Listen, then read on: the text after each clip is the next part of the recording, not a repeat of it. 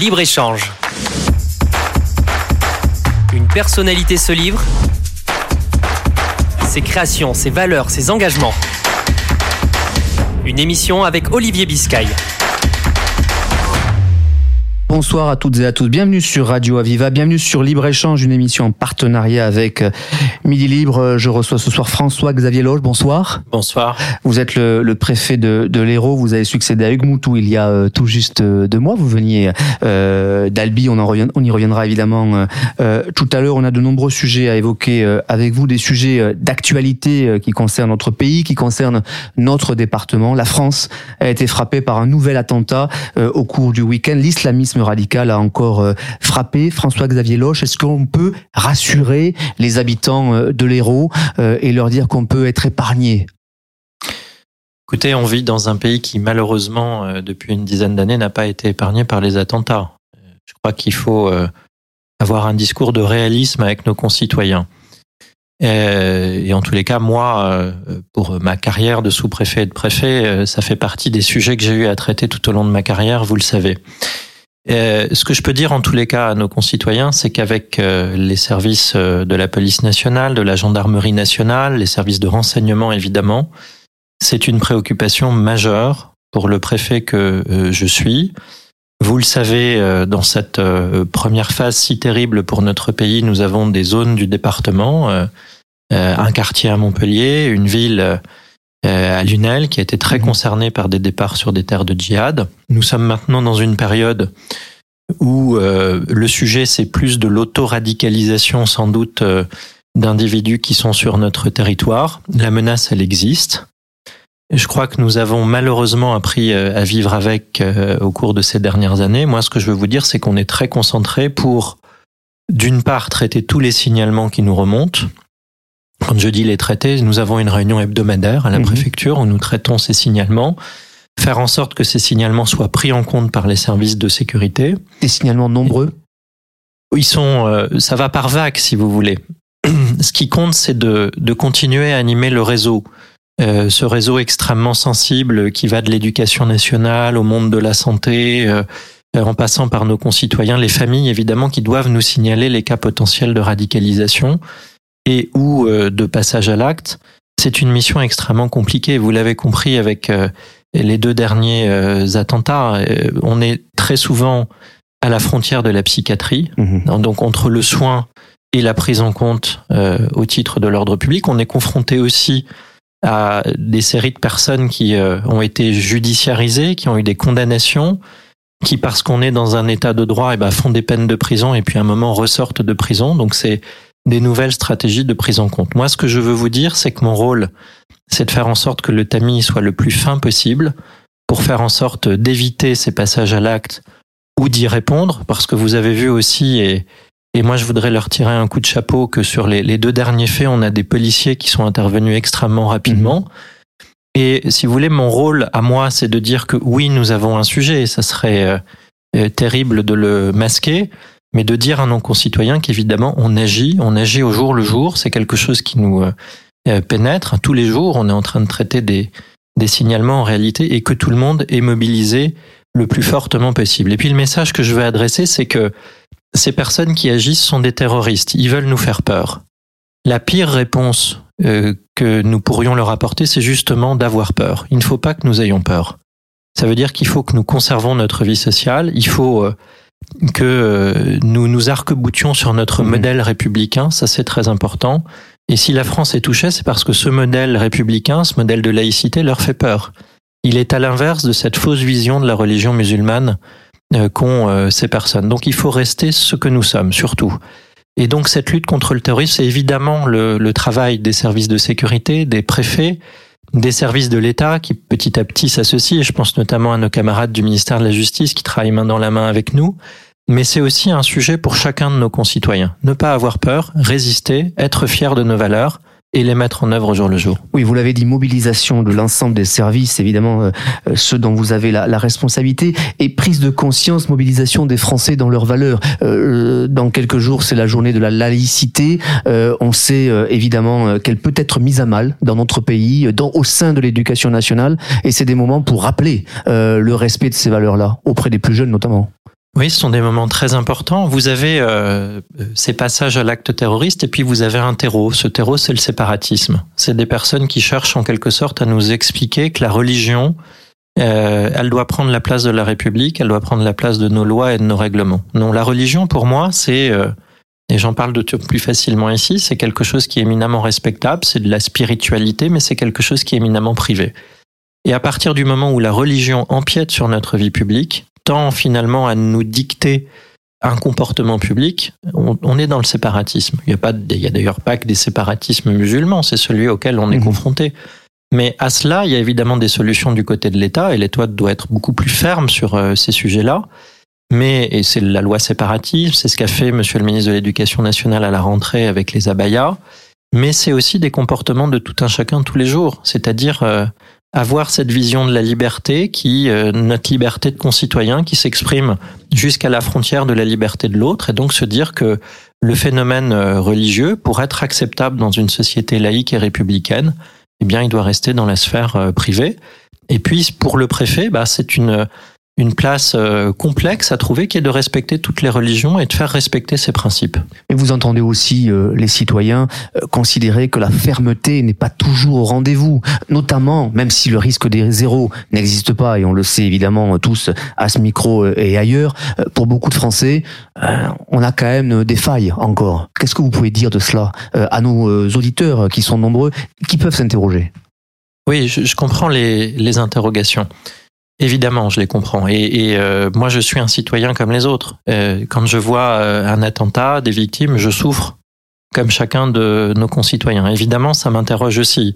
Ça me donne en tous les cas un carburant pour agir encore plus fortement en tant que préfet avec les services de sécurité. Il n'y a pas de bonne réponse à cela. La bonne réponse, c'est de traiter chaque cas au cas par cas avec le sérieux que nous devons avoir pour les traiter. C'est aussi euh, quand c'est nécessaire de faire évoluer nos lois et nos règlements. Ils ont beaucoup évolué depuis euh, les premiers attentats terroristes. Là, il y a un sujet qui est, qui est posé, c'est celui euh, de la frontière avec la psychiatrie. Ce sujet, il est sur la table depuis plusieurs années maintenant. Moi, j'étais au cabinet de Gérald mhm. Darmanin, je l'ai traité en partie. On a demandé au préfet de, de, de, réunir des instances spécifiques sur les questions à la frontière de la psychiatrie avec des psychiatres pour savoir si justement au cas par cas, il y avait des risques de passage à l'acte. Les préfets ont entre les mains aussi des hospitalisations sous contrainte. C'est assez peu connu, mais c'est le préfet qui signe euh, ces mesures. Mais là, il faut bien voir qu'on est à la, frontière du médical pour mhm. traiter ce, ce type de cas, avec un droit aussi qui est, et c'est assez euh, normal dans une démocratie, qui est protecteur, qui dit qu'à certains moments, quand on franchit certaines frontières, on est plus dans le domaine du soin. Et donc peut-être qu'il faut faire bouger des curseurs. Moi, j'ai vu le débat politique. Je ne suis pas un homme politique, je suis un préfet, donc je le regarde de manière très extérieure. Je n'ai pas à donner d'avis là-dessus, mais la question est posée actuellement aux législateurs de savoir s'il faut aller jusqu'à donner à l'autorité administrative des injonctions de soins. Bah, c'est peut-être une question sur laquelle il faut réfléchir. Parce que le fait est que le dernier attentat, il est le révélateur de deux grands risques dont on sait qu'ils peuvent se révéler. Des personnes qui sont à la frontière de la psychiatrie, et pour lesquels eh ben, les systèmes de suivi au titre du renseignement mhm. sont euh, sont pas les meilleurs en quelque sorte parce que c'est quelque chose qui est très intime le passage à l'acte chez ce type de personnes et qui relève du médical du fait de savoir si on suit un traitement ou si on n'en suit pas donc est-ce que l'autorité publique administrative ou judiciaire doit aller plus loin vis-à-vis -vis de ces personnes? Et puis on a la question de ces personnes qui ont été condamnées qui ont fait de la prison pour lequel vraisemblablement il n'y a pas eu de remédiation et euh, pour lequel il faut qu'il y ait un suivi après la prison. C'est les, les, deux grands sujets qu'on a à traiter. Et puis, euh, il faut aussi qu'on regarde, parce qu'il faut avoir, euh, il faut s'inspirer du passé, il faut voir aussi si on n'est pas aussi dans un contexte va, où vont revenir des actes, des attentats qui sont pilotés par l'étranger, puisqu'on voit des cellules euh, islamistes qui se renaissent dans des pays à l'extérieur, en Afghanistan, au cœur de l'Afrique, vous le savez. Mhm. Là aussi, la France a eu une action très très forte, y compris militaire ces dernières années. Mais euh, je crois qu'il faut qu'on soit clair, notre pays est menacé. Je lisais l'interview du DGSI euh, euh, ce matin dans un, dans un grand média national, il le dit assez clairement. Donc malheureusement, on est dans un monde complexe, on est dans un monde où la France, parce qu'elle a ce modèle-là, et on doit en être fier, est attaquée. Donc il faut qu'on apprenne à vivre avec ça et être meilleur au jour le jour, sans non plus sombrer, je crois, dans des solutions qui renieraient notre modèle démocratique. François-Xavier Loge, préfet de l'Hérault, vous êtes mon invité ce soir sur Radio Aviva. Euh, on a, euh, on parlait de risques et, de menaces. On a assisté à une vague d'actes antisémites euh, sur le territoire français. Évidemment, l'Hérault, Montpellier n'ont pas été épargnés. Et à la fois à un sursaut national, à un sursaut républicain des citoyens. Vous êtes vous-même exprimé à Montpellier avec ces marches contre l'antisémitisme et pour la République. Est-ce que là encore, on, on, peut dire que c'est derrière nous? Est-ce que vous, vous pouvez donner quelques éléments euh, sur euh, ces actes antisémites Est-ce qu'il y a encore de la menace? Non, c'est pas derrière nous. Euh, je le disais dans mon discours Place de la Comédie, malheureusement, cet antisémitisme, il accompagne les heures sombres de notre pays. Je reprenais les mots de Raim Corsia qui disait que, en quelque sorte, les Juifs dans notre pays sont la, la, la météo d'un pays qui va bien ou qui va mal. Quand on va mal, on s'attaque aux Juifs. Bon. Donc, je pense qu'il faut être conscient de cela. C'est aussi pour ça que j'ai voulu m'exprimer parce que je pense que les, aux côtés des élus, les préfets ont des choses à dire mmh. sur ces sujets-là, des choses à rappeler au plan historique. Moi, je suis pénétré de, de l'histoire de ce pays, de ce qu'a fait euh, l'État français. Euh, L'État français, c'est Vichy, je le rappelle, euh, pendant la Seconde Guerre mondiale. Moi, je suis originaire du Limousin, je suis né à côté d'Oradour-sur-Glane. Je pense être assez conscient de, de, de ce que malheureusement parfois euh, l'homme peut provoquer vis-à-vis -vis de ses congénères. Je pense que dans notre pays particulièrement, on doit quelque chose aux Juifs. On a, on a quelque chose à faire pour leur dire euh, euh, qu'ils ont évidemment le droit, comme chacun de nos concitoyens, de vivre dans notre société. C'est pour ça que j'ai voulu prendre la parole. Donc vous dire que tout va bien, c'est clairement pas le cas. On a eu 50 faits qui ont été relevés par les, forces de sécurité euh, en lien avec le nouveau conflit au Proche-Orient. Là-dedans, la moitié, 23 précisément, qui ont une connotation antisémite. On voit même plutôt euh, refleurir euh, euh, des slogans, des tags, des discours. moi, j'ai été tout à fait effaré que dans des discours publics, hmm. on puisse avoir des menaces, des apologies et des mots antisémites. Je les combats fermement, je les signale au procureur dès que je le peux et je remercie les procureurs de la République qui l'ont fait de poursuivre dans chacun de ces cas. Je pense que le rôle de l'État, c'est de dire justement lorsque des limites sont franchis. C'est aussi pour ça que j'ai voulu interdire euh, les premières manifestations euh, de mobilisation dites pro-palestiniennes qui en réalité ont abrité, y compris dans ce département et en nombre très important, des personnes qui prenaient le séparatisme, des personnes qui prenaient l'apologie du terrorisme, des personnes antisémites. Et je pense que le rôle de l'État, c'est de le dire. Alors après que j'ai été suivi ou pas par le tribunal administratif, c'est un débat de droit public. Mais je pense qu'un certain nombre de, de nos concitoyens attendent euh, d'un préfet qu'il puisse prendre ce type de décision. Je suis le premier protecteur de la liberté d'expression. Simplement, lorsqu'on utilise la liberté d'expression avec une vocation euh, antisémite, avec une vocation euh, apologétique, je dis non. Je pense que je suis dans mon rôle. De la même manière, j'ai interdit des manifestations d'extrême droite. après ce que nous avons connu dans la Drôme, et je pense mhm. que là aussi, j'étais dans mon rôle. Donc fermeté, fermeté de l'État à l'endroit des citoyens qui attendent cela aujourd'hui. Ah bah en tous les cas, je le, euh, je suis euh, acteur euh, de l'administration, mais j'en suis également citoyen, et donc je suis un quelqu'un qui regarde de, beaucoup l'état de l'opinion, et je crois que dans notre pays et dans l'Hérault en particulier, on attend de la fermeté sur ces sujets-là, parce que nous avons un certain nombre de nos concitoyens qui sont un petit peu perdus dans ces débats nationaux, et je pense que le rôle de l'État, c'est de montrer la direction parfois et d'être ferme sur certains principes républicains quand peut-être d'autres ne le sont pas, y compris dans la sphère euh, familiale. Euh, je pense que l'État a quelque chose à dire en la matière, oui ferme, vous l'avez dit, sur le respect des, euh, des valeurs républicaines, ferme aussi sur des sujets qui touchent au quotidien les, les Français, les éroltés. Je pense à la délinquance, je pense à l'insécurité, je pense au trafic de drogue. Euh, alors, euh, on parlait de mobilisation tout à l'heure, ce fut le cas en début de semaine hein, dans la cité de Saint-Martin à Montpellier. Mais au-delà de Montpellier, vous savez que le sujet gangrène nombre de quartiers, trafic de drogue à Montpellier, à Béziers, à Sète, enfin bref, sur l'ensemble du département. Comment on le règle? Au-delà euh, des grands discours, parce qu'évidemment qu'en ce moment, euh, on veut démanteler, on veut mettre fin au trafic, et on voit quand même, et les Français le voient, que là où on a fermé un point de deal, il y en a un autre qui ouvre tout près. Vous le savez ça Oui, alors moi, les grands discours, ça m'intéresse assez peu. Vous le verrez. C'est pour ça qu'on vous euh, invite, monsieur le préfet. Je suis pas dans la mm. communication pour la communication. Voilà. Je n'ai pas de, pas de goût pour ça. Ce qui m'intéresse, c'est l'action et l'efficacité, et, et je suis uniquement tourné là-dessus. Je crois que vous parlez à juste titre de gangrène. Euh, cette métaphore médicale, elle est bonne. Qu'est-ce qui arrive après la gangrène? C'est le pourrissement complet de l'organisme et c'est la mort de l'organisme. Je, pense que nos concitoyens n'imaginent pas à quel point les trafics de stupéfiants sont au cœur de toutes les formes de délinquance dans notre pays. Voilà. Euh, il faut regarder ce qui se passe euh, dans d'autres pays à l'international. Euh, je vais les citer, mais les gouvernements n'en seraient peut-être pas contents. Aux Pays-Bas, mhm. Euh, où on est à la, à la, à la frontière du narco-État, on va se le dire. On a quand même des autorités étatiques qui sont directement menacées et qu'on doit protéger parce que les trafiquants de stupéfiants considèrent que finalement c'est un petit peu l'État. Regardons ce qui se passe euh, aux États-Unis avec euh, de nouvelles formes de stupéfiants, des médicaments mhm. hein, qui sont détournés. Dans notre pays, on n'en est pas là.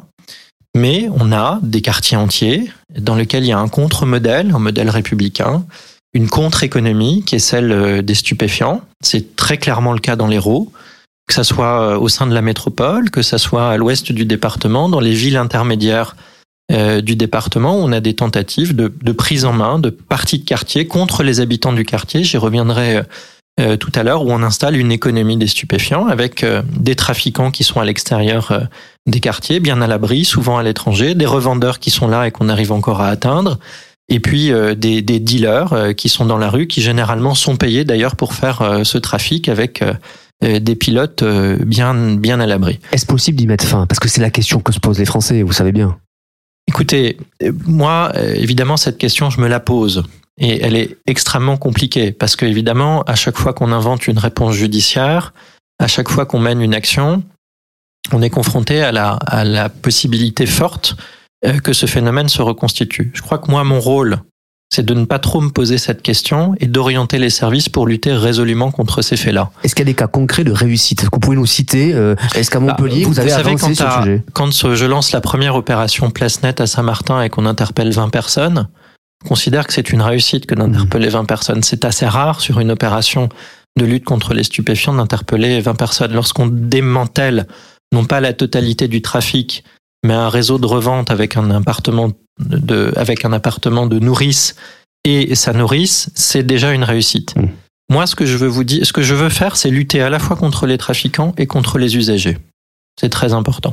Les trafiquants, c'est mener des opérations judiciaires pour aller les interpeller et les toucher au portefeuille, c'est-à-dire leur prendre leurs biens. Mmh. Et ça, c'est l'engagement du ministère de la Justice, c'est l'engagement du directeur euh, des finances publiques que je voyais encore hier soir sur ces sujets-là. Je pense qu'on peut faire très mal sur ces sujets-là pour au moins endiguer la situation, reprendre les quartiers lorsque c'est possible. Je pense que Saint-Martin, on a la possibilité de faire quelque chose. Et puis, je vais adresser un message aux usagers également. Euh, les stupéfiants, on a l'impression dans notre pays, parce qu'on a des œillères, que c'est un sujet de quartier. Qu'on a des gens qu'on a mis dans des quartiers, qu'on a un petit peu ghettoisés, même beaucoup, sans doute. Euh, que ces gens-là, ils font du trafic, et ils font du trafic pour eux-mêmes. Mais c'est pas comme ça que ça se passe dans notre pays. C'est les petits bourgeois du centre-ville. Désolé de les appeler comme ça. Je me qualifierais moi aussi de petits bourgeois qui, euh, parce que euh, ils ont euh, le goût de la consommation des stupéfiants, je vous rassure tout de suite, j'en consomme pas. Hein, vous l'avez compris. compris. Mais qui vont acheter dans les quartiers. C'est les files d'attente que j'ai vues. Moi, avec les policiers, j'ai été dans les quartiers avec la BAC, dans les quartiers pour acheter la dose de stupéfiants.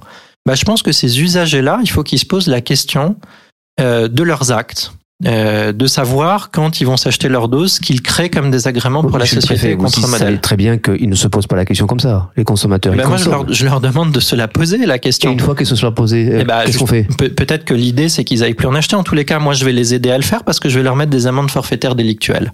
Donc ça c'est le travail sur les usagers. Et de l'autre côté, vous avez le travail sur le trafic qui est fondé sur une présence policière rehaussée. C'est le sens de ces opérations Place Net Mhm. qu'on lance avec une présence policière d'une à deux semaines dans les quartiers. Vous allez voir petit à petit, on va tous les faire avec des CRS où on va aller dans les caves. Et puis, moi, je vais vous dire très simplement, la police nationale et la gendarmerie nationale, elles ne peuvent pas tout faire. Il faut aussi que nos concitoyens et les couches intermédiaires, donc là je parle des maires, je parle des bailleurs sociaux, euh, je parle des associations, nous aident à reprendre la main. C'est une question de contre-modèle, les stupéfiants. Quand vous avez un jeune qui naît dans un quartier, qui est extrêmement défavorisé, parce que ses parents ne lui donnent euh, sans doute pas ce qu'ils devraient lui donner. Moi, je suis frappé dans les quartiers de voir à quel point les pères sont absents dans les mmh. familles, par exemple. On ne voit jamais que des femmes quand on va visiter un quartier. On me demande ce que font les hommes. Lorsque, euh, euh, eh bien, on a l'école qui lâche un peu parce qu'il y a de l'absentéisme, parce que c'est compliqué. Lorsque euh, les associations sont loin pour aller faire du sport, pour aller faire les devoirs ensuite. Et quand vous avez des copains qui deal et qui gagnent en gros trois ou quatre fois plus que le petit boulot que vous pourriez faire pour payer vos études, ça s'appelle un contre-modèle.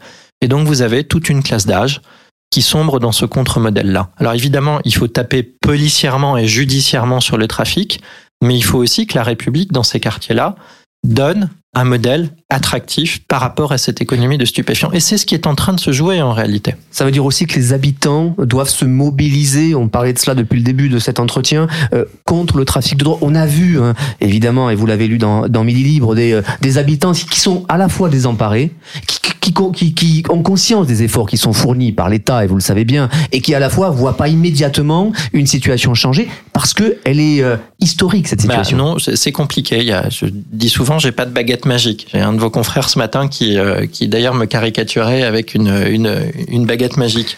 Mais je pense qu'il faut que chacun fasse une partie du chemin. Voilà.